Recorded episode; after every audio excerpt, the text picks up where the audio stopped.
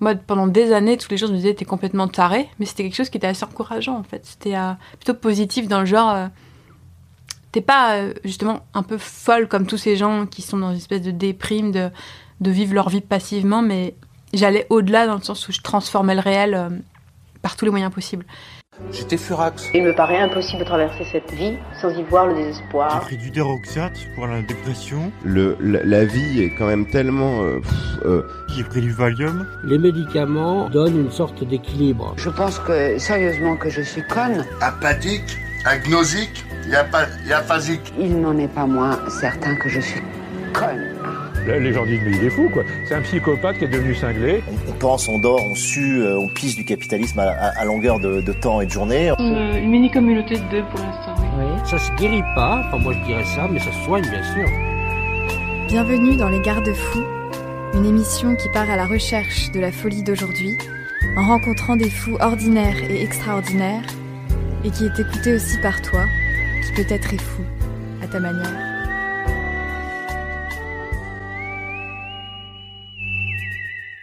Elle essaye de rattraper le temps qu'on lui a pris. Alors elle écrit, réalise des œuvres d'art et libère tous ses mots avec le slam. Natacha est médiatrice pérédante et artiste. Elle nous a parlé de ses troubles alimentaires, de son hyperactivité et des nombreuses créations artistiques qui en découlent. Nous avons le grand plaisir de la recevoir dans le 38e épisode des Garde-fous. Euh, donc je m'appelle Natacha, j'ai 32 ans. Mes activités, on va dire, euh, au quotidien, c'est euh, de faire de la création artistique euh, dans tous les moments possibles et sous plein de formes différentes. Je vais peut-être plus tard plus, plus dé développer ensuite. Et je travaille aussi à l'hôpital en tant que médiatrice de santé père euh, à Paris. En ce moment, je fais beaucoup beaucoup de dessins. J'écris tout le temps aussi. J'ai tout le temps des, bouts de papier sur moi, donc j'écris des notes. Je ramasse aussi beaucoup de choses dans la rue. Donc je fais beaucoup de choses de recyclage aussi avec les déchets, euh, mais des documents aussi, mes propres dossiers. Euh. Je suis beaucoup dans la réinvention du quotidien en fait, euh, transformer un peu euh, la vie, quelque chose de beaucoup plus, beaucoup plus amusant et de vivre comme une aventure en fait tous les jours et, et les nuits, hélas. je dors pas beaucoup, voire vraiment très très peu, alors que je pense que j'aurais vraiment besoin de plus. Mais en fait, tout ce que j'ai pas le temps de faire dans la journée euh, se passe la nuit. Je suis dans une hyperactivité de jour comme de nuit, euh, de création, d'alimentation, de, choses pas forcément racontables, mais ça a pris une proportion un peu démente depuis euh, l'année 2017 en fait, qui marque euh, une hospitalisation, euh, la dernière, je pense, euh, en psychiatrie, où euh, un dispositif a été mis en place euh, dans mes soins en co-création avec le, médecin. Et suite à ça, quand je suis sortie, j'étais dans une, une, énergie que j'avais jamais eue avant et qui est jamais retombée. Donc au début, ça, ressemblait peut-être à ce qu'on pourrait dire la phase up de la bipolarité, parce que je suis pas bipolaire, mais elle est jamais retombée depuis euh, plus de 4 ans. Donc je suis toujours dans cette hyperactivité du quotidien et pendant pas mal d'années, j'ai été plutôt une forme de zombie quand même à survivre vraiment, alors que ces dernières années, euh, ça a quand même beaucoup changé, où je peux vraiment mener beaucoup plus de choses, à utiliser mon corps euh, pour ce qu'il peut faire de déplacement, de gestes. Ça, c'est assez nouveau pour moi et ça m'empêche de retourner en arrière, on va dire.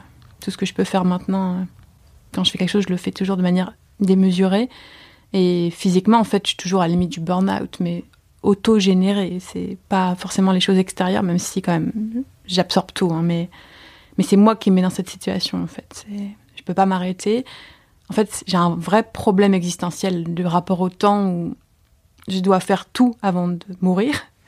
Et j'ai l'impression que j'ai peu de temps et donc je suis toujours dans une forme d'urgence de vivre. Et euh, bah en fait, j'ai pas de répit et même depuis justement en 2017-2018, j'ai commencé à créer du lien social avec les autres parce que avant c'était pas possible. Et c'est très compliqué de trouver du temps pour être en lien avec les autres en fait, parce que j'ai toujours plein de choses, toujours indisponible et à faire mille trucs.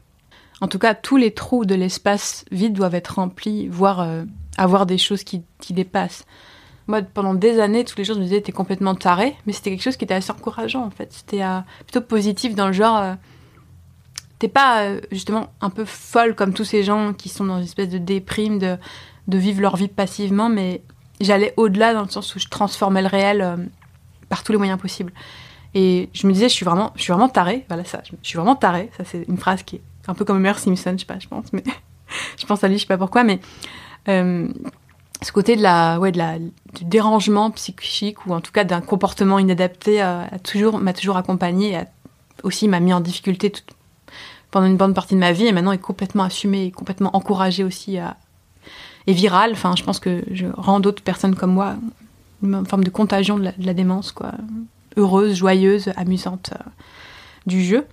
Et euh, après, je pense que c'est vraiment aussi lié à mon parcours, euh, parcours aussi de soins où j'ai passé des années en fait sous contrainte dans des hôpitaux à pas pouvoir faire ce que je voulais, être, à avoir des journées où il se passait rien et où vraiment j'avais l'impression de perdre mon temps, même si aujourd'hui j'ai un peu un avis différent sur la question, mais c'est comme si j'essayais de rattraper le temps en fait que j'ai passé, euh, qui se compte en dizaines d'années maintenant, euh, où euh, ouais, on m'a on m'a pris ce temps-là où en tout cas je pouvais pas du tout en faire ce que je voulais et maintenant j'ai une condition qui me permet de mener des projets jusqu'au bout, de, de, réaliser des choses qui sont même de l'ordre qui étaient inimaginables avant et bah j'ai pas de temps à perdre quoi. Enfin c'est j'ai jamais eu l'impression que c'était vraiment le problème principal, c'était le rapport au corps, c'était un peu la conséquence en fait, ou la, la façon dont je le montrais, mais après, c'est vrai que quand j'étais petite, euh, j'étais un peu ronde et que je pense que peut-être des réflexions, tout ça, ont pu me mettre mal. Déjà que j'avais pas de lien avec les autres, je pense que c'est quelque chose un peu de la rébellion de ce système social où j'arrivais pas à m'intégrer, a été de m'amaigrir aussi à l'époque, enfin moi je pense maintenant, c'est aussi que j'avais, je pensais tellement à plein de choses tout le temps que le fait de m'affaiblir physiquement a ralenti complètement mon cerveau. Je pense que très tôt, ça a été une stratégie que j'ai mis en place pour arrêter de me poser mille questions et me concentrer sur une chose qui est devenue vraiment obsessionnelle, la nourriture et donc la, réduction de la nourriture. Bah aussi la disparition du corps, effectivement, avec, parce que de toute façon, je prenais trop de place, euh, j'étais à la fois invisible, mais quand même, euh, il fallait que je disparaisse un peu plus, euh, parce que j'intéressais personne, ou je sais pas, en tout cas, j'arrivais pas à trouver ma place parmi les autres. Et heureusement, en parallèle, il y a toujours ce, ce petit fil artistique qui, à la fois, était aussi la trace de comment je racontais ce que je vivais, euh, sûrement autour du corps, si on récupère. Moi, je garde tout, hein, mes archives. Chez moi, il y a des carnets dans tous les sens, des, journaux intimes, tout ça. J'en ai depuis très longtemps et j'ai tout gardé. Avec peut-être l'idée de tout brûler ou, je sais pas, d'en faire une expo. Je sais pas quel extrême va aller, mais vers l'adolescence, qui est quand même un passage un peu critique quand même, euh, a été vraiment la physique, la, la, la monstration physique, même si dès l'enfance, j'étais quelqu'un qui allait pas bien, mais Là, il y a eu vraiment le passage à l'acte, dans l'acte d'arrêter de manger progressivement. Et dès que ça a été repérable, du coup, j'ai été hospitalisée. Quoi. En fait, euh, on a mis un mot sur ce que j'avais. Après, il y avait associé évidemment une forme de dépression qui est toujours euh, chronique chez moi, mais qui est, je sais pas, sublimée par le reste. Mais je pense que c'est un état de fait. Et aussi cette hyperactivité, en fait, qui a été camouflée, que probablement j'avais déjà dans l'enfance, puisque je pense qu'on est avec, hein, mais qui a été complètement masqué par les troubles alimentaires en fait. Je pense que les troubles alimentaires ont masqué à la fois, je pense, ces côtés un peu autistiques chez moi, de ne pas avoir les codes sociaux en fait, de vraiment rejouer tout ce que j'ai pu observer depuis ma naissance en fait pour passer comme les autres et ne pas trouver forcément d'intérêt d'ailleurs dans les relations sociales. Euh, en tout cas, qu'il y a d'autres choses qui passent avant et ça c'est un, vrai problème actuellement. Et, euh, et ce côté hyperactif qui était peut-être surtout hyperactif psychique, je pense quand j'étais enfant, et maintenant qui est vraiment les deux quoi. Et pendant toute, je sais pas, une 15 années d'anorexie boulimie euh, très très virulente, on va dire, avec des, poids très bas et beaucoup de crises alimentaires euh, qui prenaient tout, tout le temps, tout le temps, et tous les, pauvres énergies du corps. Tout ça a été complètement camouflé, donc c'était un peu l'évidence, où elle est anorexique, machin. Et sachant qu'il n'y avait pas de travail derrière non plus, de toute façon, on me faisait reprendre du poids, je ressortais de l'hôpital, je reperdais le poids, je revenais comme ça tout le temps. Et, euh, ouais, ma santé se dégradait aussi parce que je pense qu'au bout d'un moment il y a des séquelles. Enfin moi aujourd'hui j'ai des problèmes somatiques qui sont quand même des séquelles de toutes ces années où, où j'ai fait un peu le yo-yo n'importe quoi.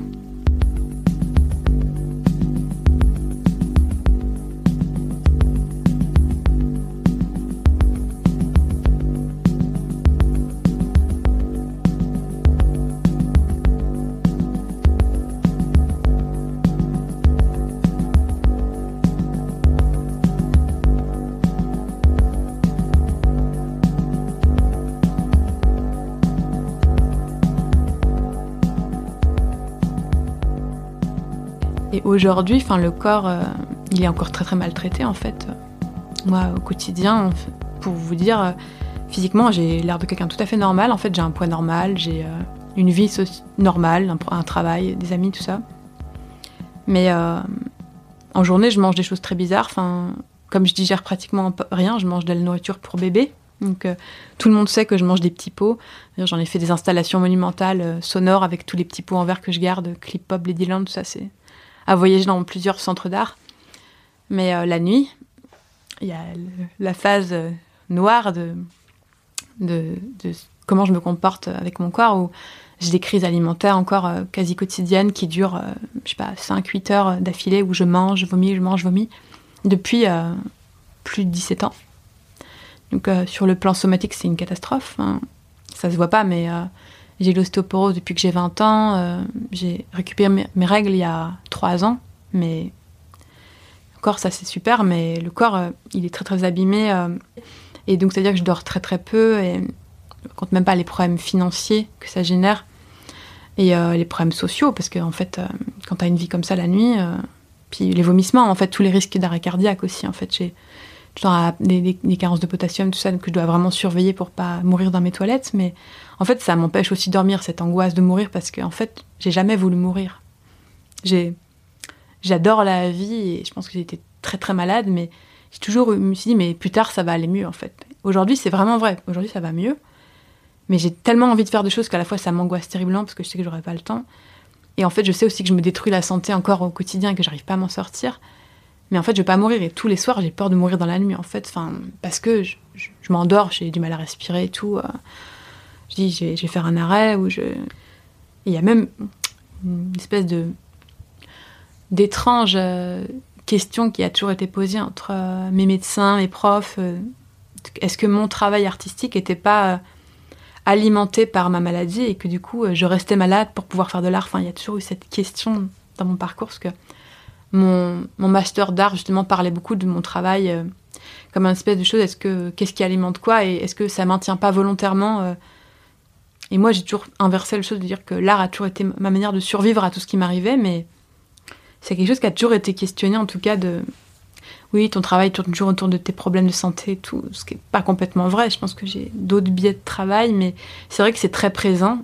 Et même dans mes discours, enfin, les gens qui parlent souvent avec moi, enfin, ça revient très souvent en fait, ces problèmes de euh, psy, euh, de parcours de anciens aussi que j'arrive pas à complètement éradiquer de mon discours, mais parce que même dans mes comportements au quotidien, il y a des choses qui sont des séquelles de des parcours à l'hôpital, tout ça, et ça revient souvent quand même dans mon discours et dans ma façon d'être. Donc je pense que c'est tellement important dans ma vie, ça prend tellement de place que effectivement il y a un peu un truc où on m'a dit même de revenir travailler à l'hôpital. Est-ce que c'est une bonne idée? Est-ce que tu es toujours dans ce milieu euh...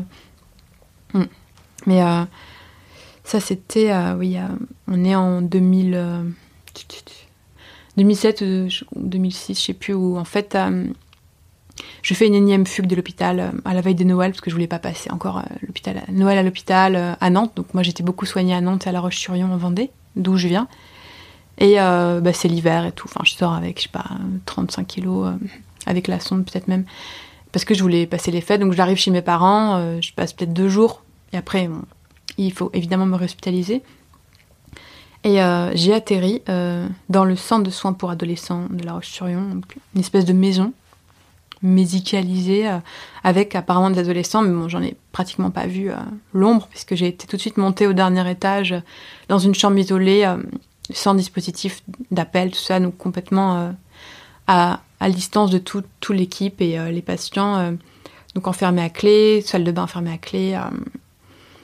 Et, et voilà, donc pour que je voilà. Et puis pas de dispositif de soins donc pas de sonde tout ça donc ça j'apprends je sais pas euh, le médecin le psychiatre qui passe tous les tous les 15 jours peut-être pour me voir et qui m'annonce que je vais devoir prendre 25 kilos pour sortir donc absurde enfin pour moi c'était inimaginable. Donc encore une fois je me dis je vais mourir ici et tout enfin. Et je sais plus j'ai dû vraiment péter un cap parce que j'avais plus plus de contact avec personne euh, je pouvais pas aller aux toilettes, donc quand j'appelais, ils m'entendaient pas parce que j'étais à un étage où on pouvait pas m'entendre. Donc je me cognais, je tapais, je me blessais pour pouvoir aller aux toilettes. Et en fait, ils venaient pas. Je criais, je hurlais toute la journée, je pleurais à mes parents et tout. Enfin, c'était une horreur. Et probablement donc insalubre, pas aux normes, tout ça. Et euh, comme j'ai vraiment. J'avais peut-être deux meubles dans la pièce parce qu'il fallait pas que je me blesse, j'ai dû sauter de la table, le truc le plus simple, et je me suis blessée. Euh, j'ai dû me tordre à ce moment-là le pouce. euh, J'avais dû aussi, mo- je- c'est peut-être ce moment-là où je m'étais aussi ouvrir, ouvert euh, les veines pour faire un peu d'effet, euh, les faire réagir que c'était pas possible pour moi ces conditions et tout, je comprenais pas. Et donc ils m'ont, fait le truc classique de la piqûre dans les fesses, me mettre. Ils avaient quand même une chambre d'isolement, donc euh, donc ils m'ont mis en chambre d'isolement, pareil avec tout en métal, avec un lit où je pouvais plus m'allonger de toute façon parce qu'avec cette piqûre j'ai dû rester en douleur pendant une semaine où ils m'apportaient à manger avec des trucs en plastique tout ça euh, ils m'avaient enlevé toutes les choses la montre et tout pour pas me blesser et, euh, donc je, cette, cette chose du pouce euh, il y avait un ligament apparemment pété ou je sais pas et ils ont pas voulu euh, le réparer parce qu'ils ont dit que psychologiquement j'étais pas en état d'aller me faire soigner enfin et j'ai retrouvé donc dans mon dossier médical des lettres de médecins qu'ils échangent où ils disent bah non, euh, c'est plus important de soigner son état psychique parce que voilà, euh. Et euh, elle n'est pas en bon état pour être soignée. Et du coup ça a jamais été réparé. Donc en fait euh, ça a jamais été réparé. Donc en fait je peux plus lever le pouce. Et euh, et ouais donc c'est quelque chose qui était un peu triste parce que quand même moi en plus je suis pianiste, je fais beaucoup de dessins, d'écriture et c'est un vrai outil de travail. Et c'est vraiment une des, des bêtises en fait que, parmi d'autres que la psychiatrie a pu faire, mais de négliger en fait tous des trucs comme ça de réparation du corps parce que la personne n'est pas psychologiquement en mesure d'aller se faire soigner. Enfin, c'était totalement absurde.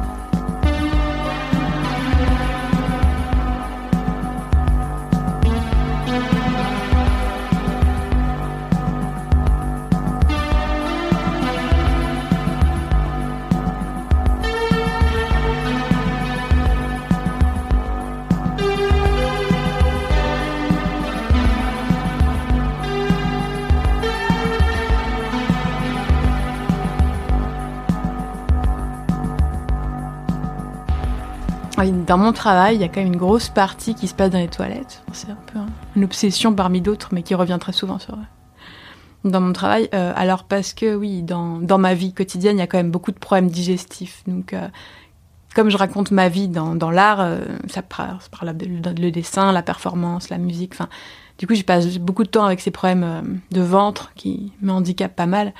Et ben, forcément, quand on, retrouve dans mes productions donc, beaucoup de choses autour des toilettes et tout ce qui se passe dans le système, ben, les problèmes en fait euh, digestifs, alimentaires, enfin, je sais pas aujourd'hui toujours dans quelle mesure ils ont été euh, aggravés ou provoqués ou étaient là avant en fait même des troubles alimentaires vraiment euh, d'ordre psychique. Parce que moi dans mon parcours il y a vraiment tout un parcours de troubles anorexie boulimie qui est d'ailleurs pas résolu hein, mais et ce que je sais toujours pas aujourd'hui c'est si ces problèmes digestifs chroniques j'ai vraiment des, maladies digestives des intolérances alimentaires euh, des douleurs chroniques en fait si c'était déjà là avant ou si ça a été vraiment aggravé par les troubles euh, troubles alimentaires. Le fait est que, du coup, j'ai, à l'heure actuelle, je pense, plus de troubles somatiques qui sont liés à, ces problèmes-là, et, et d'autres d'ailleurs, mais que euh, des troubles psychiques, même si j'ai quand même aussi une liste de difficultés euh, qui sont arrivées assez tôt, en fait. Dès 12-13 ans, en fait, il y a eu ces diagnostics de troubles alimentaires, euh, même si déjà enfant, j'allais pas très bien, j'étais quelqu'un qui était très, très, très isolé, euh, qui parlait très peu qui avait pas beaucoup de liens avec les autres enfants, tout ça. J'étais déjà dans mon monde un peu de création. euh, ce qui m'a vraiment sauvée en fait jusqu'à aujourd'hui, c'était de pouvoir communiquer par le biais de l'art, dessiner, écrire énormément. En fait, moi, je suis vraiment une graphomane, je pense. J'écris tout le temps aussi. Ça a été des moyens de communiquer avec les autres, de partager des choses et aujourd'hui de pouvoir prendre la parole aussi, euh, même plus qu'il faudrait. Mais euh, et, euh, ouais, en fait, très tôt, j'ai été hospitalisée sous contrainte avec beaucoup de violence et d'incompréhension aussi dans des dispositifs de soins qui étaient, à mon sens, vraiment inadaptés. Beaucoup de traitements médicamenteux aussi qui étaient injustifiés ou encore une fois pas vraiment en réponse à, ce, que, ce dont je souffrais. Donc ça, ça a commencé à partir du collège, où j'ai passé pratiquement autant de temps euh, à l'hôpital, à l'école, l'hôpital, à l'école, faire des allers-retours comme ça d'hospitalisation. Et très tôt, quand même, me mettre dans un parcours artistique. euh, dès le lycée, j'étais en école en lycée art appliqué, en internat, mais pareil, j'étais toujours beaucoup en hospitalisation. Jusqu'à, ouais, euh, des, des moments où ça s'est vraiment très mal passé, et puis énormément de fugues de l'hôpital aussi, parce que je comprenais pas, en fait, et puis les propositions de soins étaient répondaient pas. En fait, je ressortais, je, je repartais en vrille. Il y a eu le moment où j'ai passé mon bac dans des conditions assez désastreuses et où les médecins m'ont autorisé à partir à Paris en école d'art, euh, même s'ils avaient quand même très peur. C'est un peu peut-être la- le seul, euh, la seule chose qui la, qui la motive, euh, c'est un risque à prendre. Il n'y avait plus d'espoir parce que c'était des, soins à répétition qui n'amenaient à rien. À chaque fois, j'étais dans des situations de santé catastrophiques, des, des, poids très bas, des trucs de vomissement, de me en difficulté quoi. Même les études, j'avais de plus en plus de mal. Mais il y avait ce truc de l'art qui me maintenait en vie et d'ailleurs, euh, j'ai pu rentrer en école d'art parce qu'à l'hôpital, je dessinais et que j'ai fabriqué mes books de présentation euh, dans mes hospitalisations très longues où à un certain temps j'avais quand même droit à avoir un, ou deux crayons et en fait je passais le temps en faisant des choses comme ça.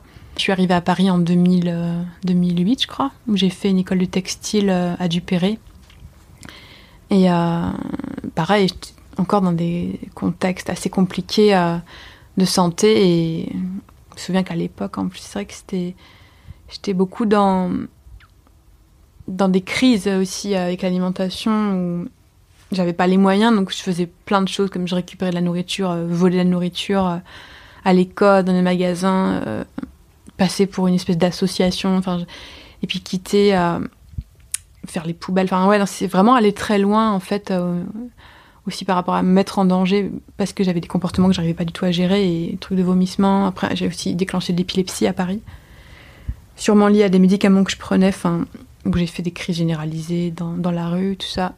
Et euh, ensuite, je suis retournée dans une autre école d'art en Olivier de Serre en fresque mosaïque où j'ai fait un, un, DMA, diplôme des métiers d'art, que j'ai pas pu terminer aussi. J'ai dû faire les trois quarts et je pu, on était fin d'année où on faisait des mises en situation de fresques un peu monumentales. Et je crois que c'était là où ma grand-mère est décédée. J'ai un peu, un peu, un peu vrillé aussi où j'ai perdu beaucoup, beaucoup de poids aussi dans ce truc. Quand je fais de l'art, souvent j'oublie un peu mes besoins primaires, donc euh, j'étais à fond ça a trop coulé, j'étais plus du tout en condition, donc euh, retour à l'hôpital, tout ça. Et j'ai pas terminé, il a dû se passer encore un peu de temps, et j'ai repris des études encore à la fac, euh, à la Sorbonne, en école d'art, l'école d'art de la Sorbonne maintenant, pour faire un master, parce que je me suis dit peut-être ça va m'aider à trouver du travail, tout ça. Et euh, je me souviens que c'était un peu différent des écoles d'art appliquées, parce qu'on me demandait de mener un projet personnel, et moins d'apprendre des techniques euh, de création spécifiques. Et, et là, vraiment, c'était en 2016 où j'ai commencé à me dire qu'il fallait que je parle un peu de mon passé parce que c'était quelque chose qui était tellement. présentait tellement d'années. Et mes parents, tout ça, c'était quelque chose qui était très tabou. Ça a explosé la famille. Euh, et euh, et euh, j'ai commencé à me dire, à, faire du dessin, en fait, à, à raconter un peu ce qui s'était passé à l'hôpital parce qu'il y avait quand même beaucoup de traumatisme aussi, de scènes très très violentes ou de conditions d'insalubrité, tout ça, qui ont duré pendant des mois, dont je savais pas trop à qui en parler, parce que même pour créer du lien avec des gens, si on commence à le raconter ça, c'est effrayant. Et donc j'ai commencé à le faire par le dessin, ce que j'avais jamais, je me suis jamais autorisé. Et, un jour, je suis allée voir mon prof principal et tout. J'ai montré des petits trucs gribouillés dans des carnets. Il m'a dit, mais il faut que tu continues. C'est intéressant et tout. Donc j'ai continué. Et à la même époque, c'est là où j'ai aussi créé un blog. Euh, où en fait mon idée de départ c'était de diffuser mon dossier médical parce que c'était ma façon de, de, prendre la distance aussi. J'avais récupéré quelques années auparavant, un peu dans tous les hôpitaux où j'étais passée, euh, des piles d'archives, quoi. Ça représentait pas mal de kilos. Et euh, bah, j'en ai numérisé une grosse partie et, et du coup j'ai commencé à mettre ça en ligne et à le rendre public en gros. Et, et ensuite à aussi transformer, euh, bri bricoler des pièces, euh, en faire de trucs poétiques, absurdes, enfin détourner le document quoi, beaucoup. Et euh, ce blog en fait a été alimenté de plus en plus avec aussi plein de projets artistiques autour, autour de la santé, de mon quotidien, donc de dessin, performances, chansons, euh, tout un tas de choses. En fait, je pense que c'est aussi ce qui m'a fait remonter la pente, c'était tout, tout, un tas de rencontres euh, où des gens ont cru dans mon travail, dans ce que je faisais, dans ce que j'étais et ça, ça m'a vraiment porté en fait jusqu'à ouais, euh, écrire un livre, faire des expos, euh, développer des projets en collaboration, tout ça. Et ça, c'est vraiment des choses qui m'ont toujours permis d'avancer, justement de ne pas se focaliser sur euh, les difficultés, mais plus sur les, les, forces en fait. Et ce qu'on aussi on, on essaye d'accompagner dans la médiation santé père, c'est ne pas se focaliser sur les difficultés des personnes, mais plus aller chercher ce qu'elles ont comme ressources et travailler sur ça.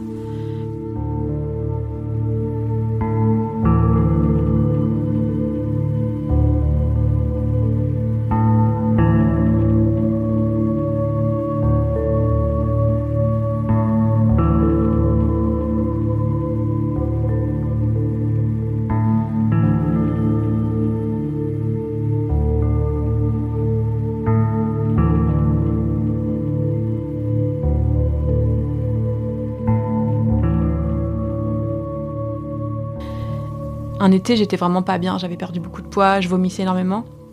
Et euh, tous les hôpitaux euh, étaient un peu euh, en liste d'attente, tout ça. Et en plus, certains voulaient plus trop me prendre parce qu'ils savaient très bien comment je fonctionnais et que c'était ingérable.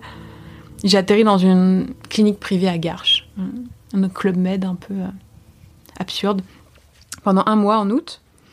Et là-bas, ils n'étaient pas trop, ils pas trop au point sur les, les troubles alimentaires, tout ça. Ils m'ont forcé à manger des choses euh, que je savais que je pouvais pas digérer en fait. Et au, bout d'un mois, je suis sortie euh, vraiment très malade, euh, physiquement du coup. hein. On parle même pas des, soins psy parce qu'en fait, en général, dans les soins des troubles alimentaires, on soigne surtout le somatique. hein.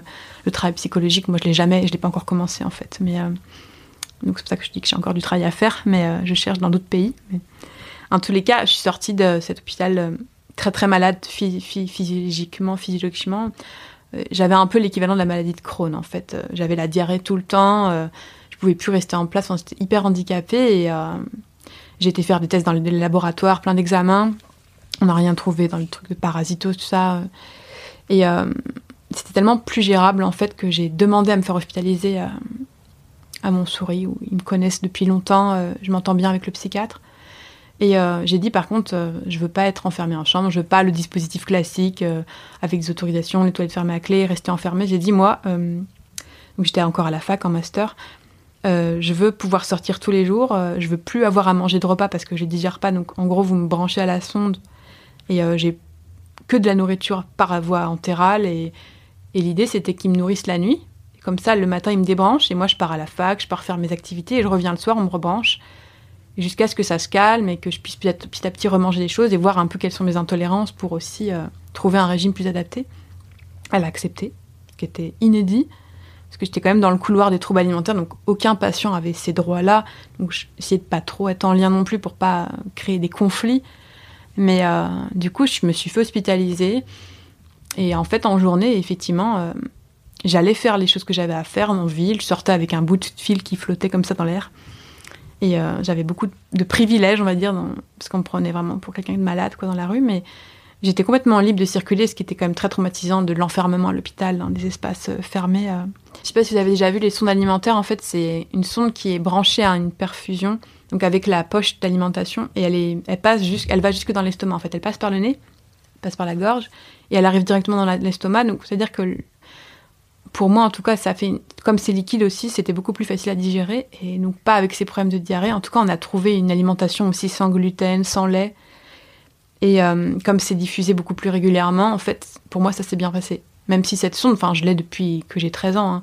Dès que je vais à l'hôpital, on me branchait à la sonde pour reprendre plus vite du poids. hein. C'est quelque chose que je connaissais très bien et qui me soulageait beaucoup parce que j'étais pas responsable de ma prise de poids. Donc c'était un peu la solution de facilité. Mais là, je venais dans un autre contexte où en fait, c'est que j'étais plus capable de digérer des aliments normaux. Donc il fallait trouver une solution et donc petit à petit en fait les problèmes de j'allais plus aux toilettes du coup parce que c'était sans résidus.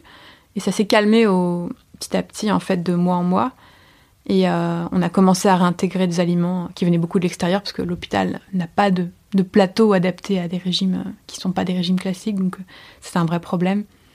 Et c'est là où en fait je dormais aussi très bien. J'avais une alimentation hyper complète par la sonde que j'ai commencé à reprendre une énergie que j'avais jamais eue quoi qui est montée, montée, montée. Je suis sortie, euh, je sais pas, peut-être trois mois plus tard, de mars à juillet, en pleine forme. euh, et euh, moi qui n'avais jamais fait de sport de ma vie, parce que, enfin, disons qu'enfant peut-être, mais euh, de 13 ans à 28 ans, j'ai été interdite de faire de l'activité physique. Donc pour moi, courir, c'était même un interdit, faire une faute, quoi.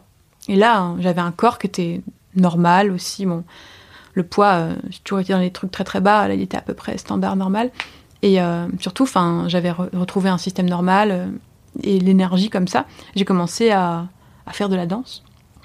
Et ça, ça a été une révélation pour moi, en fait, que ce corps devienne la possibilité de faire de la danse. C'était un peu un rêve aussi, je pense, avant de tomber malade. J'ai appris très très très vite. J'ai de manière aussi addictive, comme beaucoup de comportements chez moi qui sont de l'extrême et de la dépendance. J'en ai fait tout le temps, tout le temps. euh, je me suis même musclée, parce que j'avais jamais eu de muscle de ma vie, euh, sans m'en rendre compte, quoi. C'était vraiment incroyable. J'ai commencé à, aller d'amitié avec des personnes, ce qui n'avait jamais été le cas non plus. Enfin, la maladie, les troubles, les hospitalisations, ça m'a énormément isolée. Et je parlais pas, en fait, euh, non plus.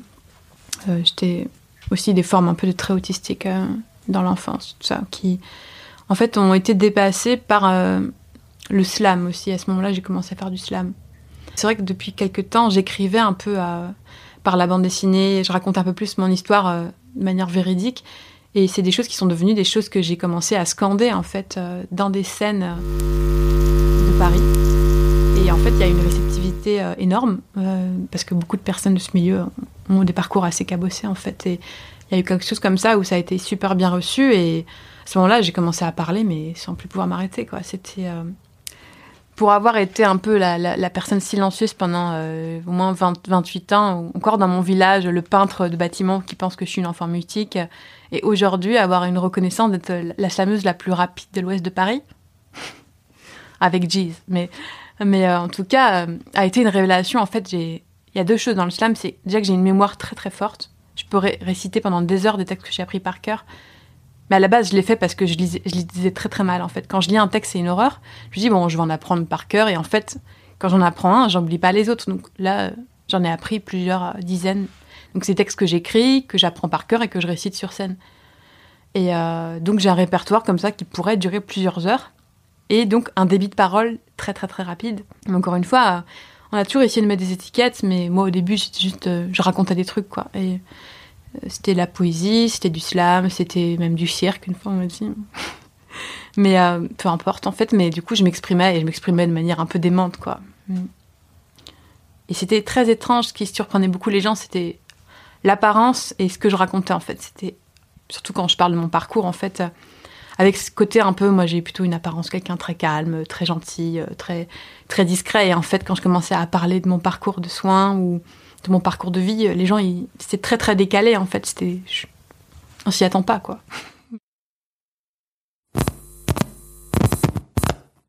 C'est en ouvrant le tube neuf, en deuil, en dépit des mois, je perce l'aluminium et déplace le bout du doigt sur l'épaule grenade flambant vif, cuit neuf. La pointe de crème, blanc cassé, serpentin de biafine dévisissé se dégage une odeur familière trop flairée lors de mes lignes. Je respire, me replonge en arrière. Je ne puis soupçonner le pouvoir de mémoire à l'orée du tube au tulle gras de l'hémisphère droit. Mes souvenirs d'été, mes déserts perdus, ensevelis de la présence, en quelque insuffisance d'inspire déferle dans ma tête à la colonie de vacances cet après-midi de paresse d'ivresse dans la maladie l'angoisse au corps en bord de mer, la nuit d'internat d'incertitude en camping ou moi, guidant une horde de frêles loups sur la digue. En singe de fusil, nous nous crémons mutuels, les tout petits les assouplent les peaux cuisantes œufs sensuels, le wistiti. Je calèche la peau, la crème, j'avale le parfum de biafine, le tube entamé fourré dans mon short, le palpe en partie nue et molle et remise du matin au soir. Je revois ma mère, ou lambda, étaler dans mon dos grossir la pommade, recouvrir le flasque en dorade, mon corps est rouge, et crème, et chair, et clair, chatoie d'une pellicule épaisse onguant odeur masque qui protège l'épiderme. La peau reluit graisseuse et pèle en liliacée pleureuse. Dessous la chair claire et l'os le trou translucide je suis nu, ou ma mue au soleil déguerpie en pêle-mêle. Des moustaches de biafine, mal étalées, la répartie d'alors d'internement en chambre diurne, distancée du soleil le mortel poison pour la peau conjoncante qui saigne et boursoufle de trop de raies de lumière. Je m'enivre de biafine, me revois petite fille le matin, la pose des le soir au revers du bidet en baignoire, le pyjama défait, retour de balançoire. Je suis seule, allongée au sol, enseveli de crème, planqué sous l'étoffe le squelette anhydre et sec qui blanchit à l'iris. La crème froide, froide, sigivre, ne pénètre plus l'imperméable, enveloppe la biafine, agresse, enrobe la charogne molle et collante, attire l'insecte dévoreur prisonnier au lit tiède. J'évide à petit feu le tube neuf de biafine, élude le corps à renouveau exhiber le corps respectueux, la tartine. Je respire la nausée des souvenirs sonnaires qu'il m'intube d'oublier, la fournaise des d'envie défile tandis que j'étale en crème à la crème à l'arrêt de buste d'épaule à nuque d'un corps de prix de chair moelleux phare noisette à nouveau pourpre absorbé de soleil. J'ai hantise presque ne plus sentir que l'élastique peau neuve ou l'astélique métamorphose des pores en génère, régénère, c'est le reconstitue pour l'inventaire être homme one shot on planète Terre. L'été présent, l'été prochain, mon corps captera soleil en proie à découvert, n'esquivant en rien la lisière décalée de mon ombre, la part sombre s'estompera au zénith revenant blanchi des cieux d'hiver bronze.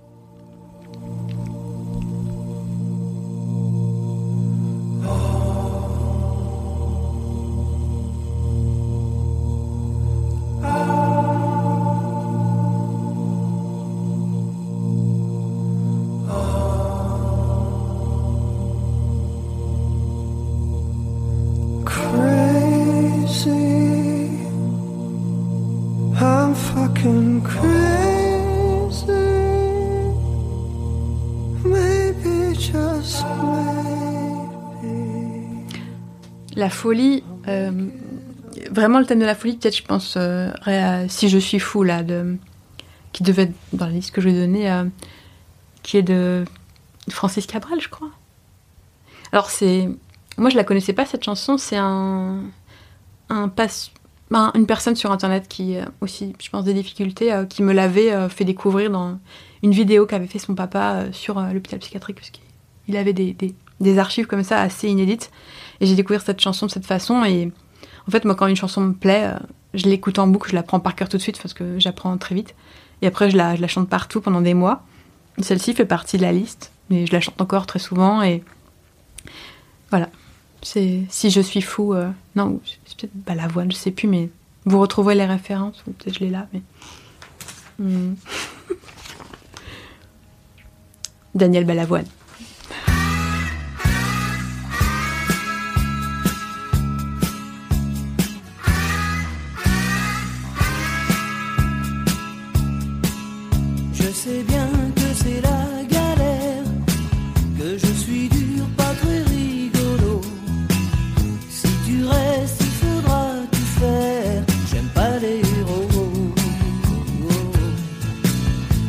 Jamais